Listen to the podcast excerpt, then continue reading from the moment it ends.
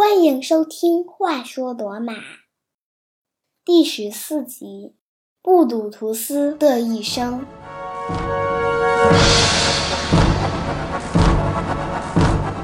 开始今天的节目前，先说几句题外话。上一集第十三集是我们《话说罗马》的第一期特别节目——年度工作报告。公元前五百零九年。雄鹰带我们去周游了世界，最后回到罗马。这集开始恢复常规节目。上一集的内容非常多，节目时长约为五十一分钟，确实有点长。我个人其实也不喜欢听时间太长的播客，所以通常每集的时长大约控制在半小时之内。由于是第一次做这样的周游世界节目，我不想把任何信息落下。但我保证，以后即使是特别节目，也不会那么长了。还记得第十二集结束的时候，我们正好说到，罗马人在一个名叫阿尔西亚的森林附近，发现了正在悄悄靠近罗马城的敌军。那是被赶下台的最后一位国王高傲者塔克文，带领着主要来自伊特鲁里亚维埃城的军事力量，充满着复辟决心来攻打罗马。罗马方面有两名执政官亲自上阵，卢修斯·尤尼乌斯·布鲁图斯负责骑兵，普布利乌斯·普布利科拉领导步兵。当高傲者塔克文的儿子阿伦斯看到远处的是布鲁图斯指挥着罗马军队，他惊呼：“看，就是那个把我们踢出罗马的人！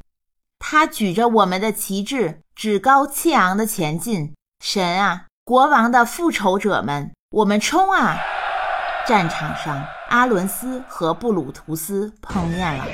在战马上的两个人同时驾马，全速飞奔，冲向对方。他们心里都明白，只要长矛刺中对方，就能扭转整个战役的局面。刹那间，他们手中锋利的长矛同时穿透了对方的盾牌。深深地刺入胸膛，两人双双落马牺牲。历史学讲，类似于这样戏剧化的决斗，可能很大程度上是神话虚构。但古罗马的学者认为，这种两个个体单打独斗的决战情景，在古罗马战争史上代表了一个很常见的层面，不应该被人们看作只是难以置信的传说故事。在古罗马。有一个著名的拉丁语短语 “spolia opina”，表示丰富的战利品。所谓战利品，是指古罗马将军从和他单独决战的战败方指挥官身上剥离的盔甲、武器等。而这个短语被认为是指数件战利品中最值得骄傲和自豪的那件。当时，罗马的战利品种类繁多。小到标准的军队配置，大到敌军军舰。讲这个短语，是因为它有力地证明了，在古罗马这种一对一决战的情况确有发生，而且并不少见。刚刚带大家回顾了第十二集的结尾部分，也知道了布鲁图斯和阿伦斯决战的结局是两个人都战死沙场。现在来看一看我在第十二集中给出的拉丁语单词。第十二集的拉丁语单词是 “pinguis”，这是一个形容词，它的意思需要在语境中理解。第一，在谈论一个人外貌时，用来形容这个人很胖、很丰满。第二，在涉及有关智力水平的话题时。用来形容头脑愚钝。第三，这个词不仅可以形容人，也可以形容食物、葡萄酒或者土壤。食物是指味道浓厚不寡淡的，葡萄酒是指口感醇厚浓郁的，土壤是指肥沃的富饶的。本集的拉丁语单词是 depugis，d。e E P U G I S，在下一集节目中，我会详细解释这个词。感兴趣的朋友在收听本集播客的同时，可以在我的微信公众号“话说罗马”中查阅到这个词的含义，还有很多和节目相关的资料。只需要在微信中搜索公众号“话说罗马”，点击关注，或者登录我的网站三 w 点话说罗马点 com。我再重复一遍：三 w 点。话说罗马的全拼点 com。现在我们回到罗马人的战场上，在双方都损失了一个将领之后，好像伊特鲁里亚人在战斗中占了上风。罗马的另一位将领普布利乌斯看到布鲁图斯坠马身亡，他只得把骑兵和步兵合二为一。合成一股力量，加倍向伊特鲁里亚人发起反击。这场战斗打得很是艰难，双方势均力敌，难分高下。在某些时刻，好像哪一方都有可能取胜。故事里好像在僵持不下的时刻，总会有奇怪或者灵异的事情发生，来化解僵持的局面。就在将近黄昏的时候。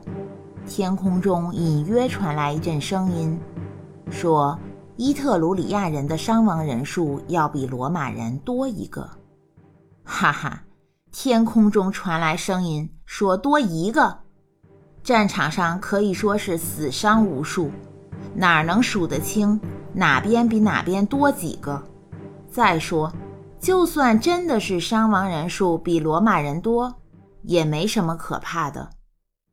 但对他们来说，真正可怕的是声音是从天上传来的。迷信的伊特鲁里亚人吓坏了，等到天黑就赶快悄悄撤退了。自然而然的，胜利属于罗马人。布鲁图斯战死，普布利乌斯成为了罗马唯一的执政官，还没返回罗马。他就下令罗马城将为卢修斯·尤尼乌斯·布鲁图斯吊唁整整一年。现在他要做的是亲自把布鲁图斯的遗体送回罗马。他来到决斗的地方，蹲下来，把他最好的朋友的尸体放在自己的臂弯中。在他站起来之前，看到了阿伦斯的尸体就在几英尺外。胸膛同样是被长矛刺穿，他把布鲁图斯的尸体横着抱在自己胸前，看着眼前已经死去的挚友，往事一点一点在脑海中闪现。十几年前发生的事，仿佛就在昨天。那时候年轻气盛的他们，阿伦斯塔克文、布鲁图斯。和普布利乌斯三个人聚在一个罗马城里特别不起眼的乌烟瘴气的街区，在一个希腊人开的小酒馆一起喝酒、谈天说地，何等快活！和他们在一起的还有阿伦斯的弟弟提图斯塔克文。那一天的聚会是为了给布鲁图斯和高傲者塔克文的这两个儿子践行，因为第二天他们就要一起踏上去希腊的旅途。他们面前的酒杯不停地被斟满，几个人开怀畅饮。布鲁图斯作为国王塔克文家族的朋友，也作为国王护卫森图里亚的族长，要负责照看和保护这两个王子。一路上，这两兄弟完全忘了他们去往希腊的任务和原因，把这次出行当作是毕业旅行，无忧无虑，有说有笑。高傲者塔克文为什么要这两个儿子去希腊一趟呢？有什么任务呢？原来是因为这作恶多端的国王在那段时间，不管是白天还是黑夜。都被一个同样的幻象所困惑，这使迷信的他陷入了深深的焦虑中。他总是真切地看到一个蛇头从巨大的祭坛石头中浮现出来，清晰地出现在他眼前，而这个祭坛的石头就在他所在的宫殿中。可怕的一幕总是一次又一次的重复出现。白天是脑中的幻象，夜里则是逼真的梦境。大大的舌头从坚硬的石头中钻出来，正面扑向他的脸。国王既迷信又多疑，他开始在罗马城内和罗马周围逮捕所有可疑的人，大规模迫害无辜的人民。布鲁图斯的哥哥在这次迫害中遇难。当时，布鲁图斯佯装疯癫，才得以逃脱国王的魔掌，侥幸没有被杀害。杀掉了可疑的人，国王还是摆脱不了噩梦的纠缠，百思不得其解。于是决定派他的两个儿子去著名的德尔斐神殿一趟，去求那里的祭司给这个噩梦一个解释。抵达德尔斐，布鲁图斯代表国王赠给主持的女祭司一个贵重的礼物——金手杖。这个金手杖是被隐藏在一个空心的木质手杖中送给女祭司。这个礼物可能是相当于我们在寺庙中求签的时候付的香火钱吧。当女祭司拿到礼物，正准备要用神灵的旨意解释这个噩梦的时候，两个王子几乎是异口同声地问女祭司：“能不能告诉他们，在他们的父亲死后，谁将继承王位，统治罗马？”女祭司用清晰冷酷的声音回答：“是那个第一个亲为母亲的人。”啊，母亲！两个人疑惑地对视了一下，回过神来，天哪！这是要让我们比赛谁能先回到罗马亲吻母亲吗？返回罗马的路程足足走了两周，光在希腊境内的船上就航行了八天。我想，听完了女祭司的话，返回罗马的行程可能远远没有来的时候那么有意思了。这两兄弟一路上几乎没怎么交谈，他们商量好。回到罗马以后，要用掷骰子的方法来决定谁先去亲吻妈妈。还有，他们俩打算把这件事瞒着哥哥塞克斯图斯，高傲者塔克文的大儿子。等等，有一个重要的小细节刚才没有讲。在德尔斐神殿的那天，当女祭司说出那句话的时刻，这两兄弟已经手忙脚乱。着急，谁能第一个赶回罗马？在一旁的布鲁图斯暗想：女祭司说的母亲，一定不是罗马城王宫里的那个女人，而是在暗示着我们的大地。我们的大地是众神之母，也是一切生灵的母亲。布鲁图斯走出德尔斐神殿，故意脚下一绊，着实的摔了一跤。当他脸朝下摔在地上的那一刹那，他亲吻了大地。他这一摔，摔得不露声色，加上早先他的故作疯癫，所有人都以为他脑子有问题，所以没有人会怀疑什么。布鲁图斯戏要做足，鼻子都摔破了，引得这两个王子笑个不停。现在我们知道。在罗马王政时期的最后，高傲者塔克文及其全家被驱逐出罗马城。统治罗马的既不是王子提图斯，也不是阿伦斯，而是布鲁图斯坐上了罗马最高统治者执政官的位置。这一切都印证了德尔斐女祭司的话。普布利乌斯回忆着这一切，好像就在昨天。而现在却永远地失去了这位正直、睿智、英勇的朋友。面对着他的尸体，普布利乌斯·瓦雷列乌斯·普布利克拉自己暗暗立下誓言：他要把这个鲁克利提亚的复仇者，他的挚友布鲁图斯的名字列在罗马历史上最崇高的统治者的行列中。当他带领士兵和运送尸体的马车离罗马城越来越近的时候，普布利乌斯想起了他和布鲁图斯一起经历的另一个重大事件。他自言自语道：“朋友，那一定是你一生中最艰难的时刻了吧？可以说，这也就是为什么布鲁图斯虽然统治罗马的时间非常短，但是他却可以算作是罗马历史上最为重要的统治者之一，得以名留千古。在高傲者塔克文被赶下王位、驱逐出罗马城不久。”他逃到了伊特鲁里亚。一天，一些伊特鲁里亚人来到罗马城，要求元老院允许他们进入罗马，声称是代表高傲者塔克文要来取回一些他自己没有能带走的个人物品。元老们听了，觉得也没有什么危险，于是他们决定。由元老院在接下来的几天内决定属于塔克文家族的哪些家具和珠宝首饰等个人物品可以由这些伊特鲁里亚人带走。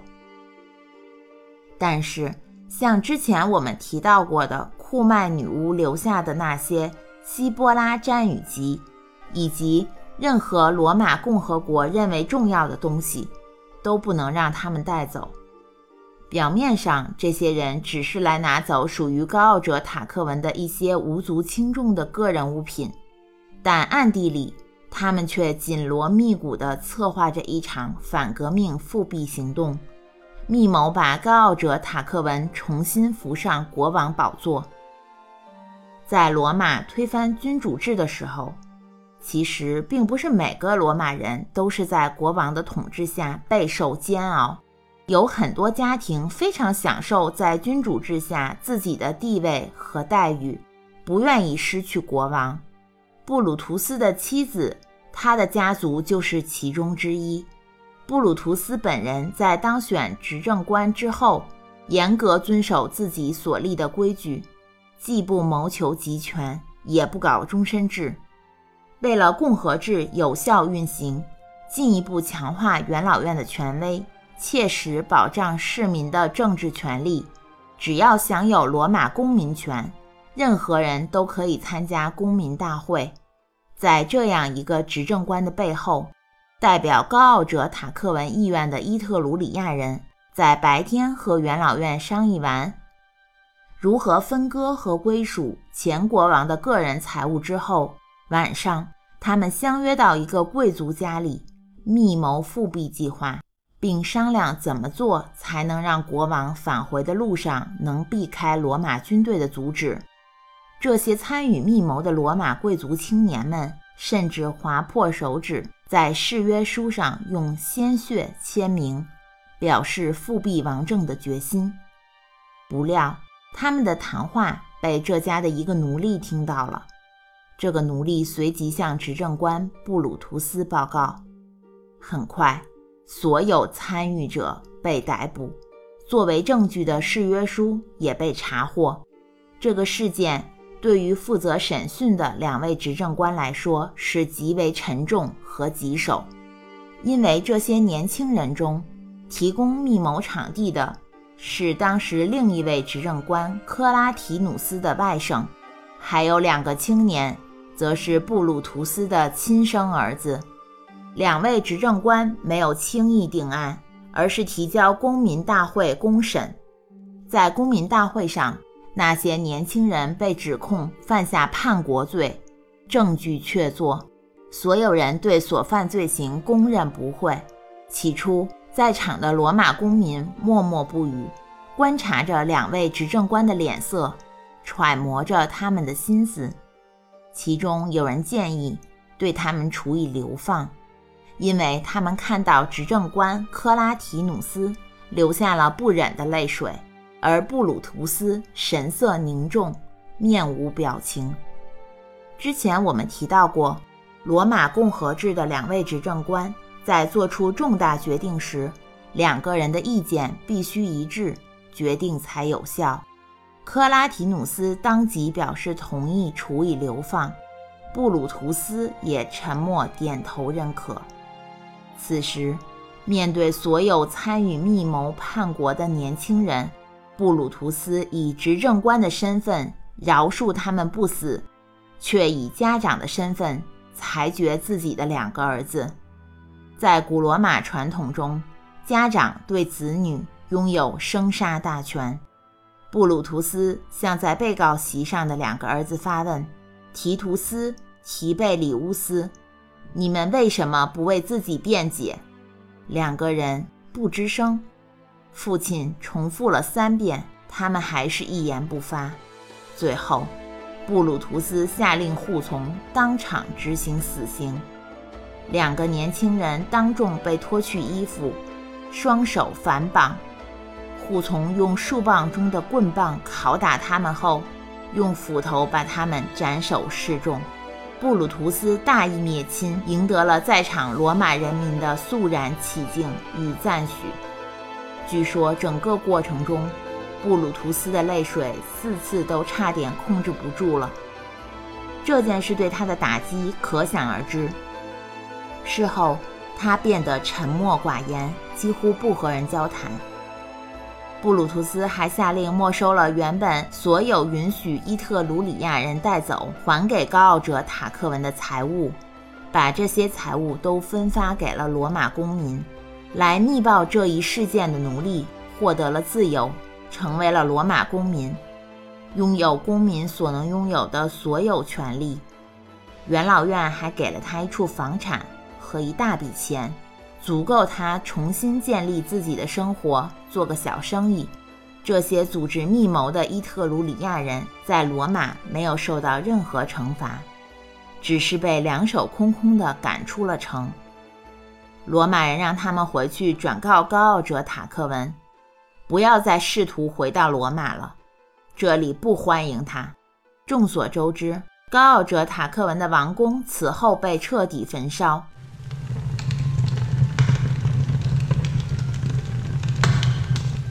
考古学家有非常清晰的证据证明，在高傲者塔克文王宫所在地有焚烧的残余痕迹，时间和地点完全和我们所说的罗马共和制初期相吻合。换句话说，罗马共和制伊始，布鲁图斯尽其所能地消除之前王政时期在罗马留下的所有痕迹，但是最终该死的君主制。却夺走了他的两个亲生骨肉。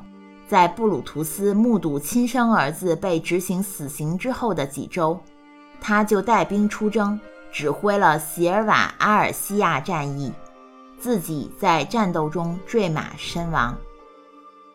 以后的节目关于布鲁图斯，我们不会再提到他。但是这里我想告诉你们的是，卢修斯·尤尼乌斯·布鲁图斯。是马可斯·尤尼乌斯·布鲁图斯的祖先，这个人又是谁呢？他就是刺杀凯撒大帝的凶手。刺杀凯撒大帝的故事，还要等四个世纪才能讲给你听。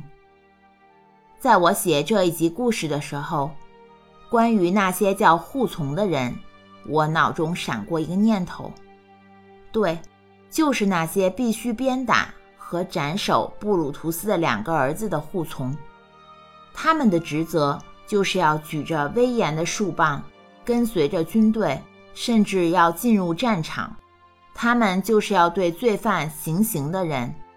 与其说罗马护从是掌权者的保镖和护卫，不如说他们是拿着棍棒和斧头的刽子手，从事着最黑暗、最卑鄙的职业。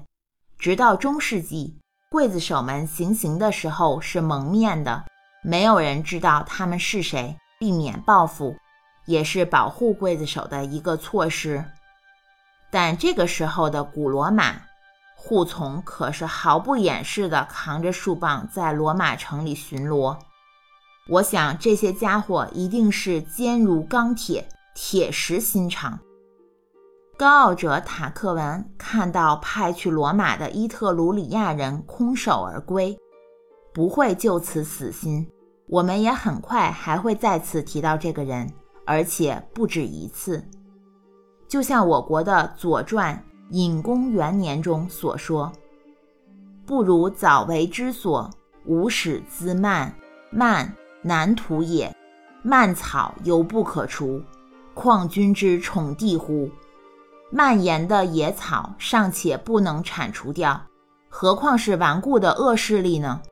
高傲者塔克文这股恶势力在伊特鲁里亚蔓延开来，如同丛生的杂草，难以清除干净。他先是怂恿罗马城内的贵族青年发动反革命复辟，计划泡汤，然后自己领军直接来攻打罗马，也没能成功。第三次。他设法说服伊特鲁里亚地区的克鲁西乌姆国王拉斯波塞纳出兵罗马。拉斯波塞纳国王在克鲁西乌姆接纳了高傲者塔克文，可不是因为对他表示同情和可怜。他之所以同意借着帮助塔克文复辟的缘由来攻打罗马，更多的是因为他有更重要的事要去处理。是什么事更重要呢？因为当时在意大利南部的希腊殖民地一带，发生了一些没人能想到的事情，给拉斯波塞纳和罗马都带来了不小的麻烦。在下一集，我们将聊到更多精彩的内容，敬请收听第十五集《拉斯波塞纳》。感谢大家的收听。我们下集话说罗马再见。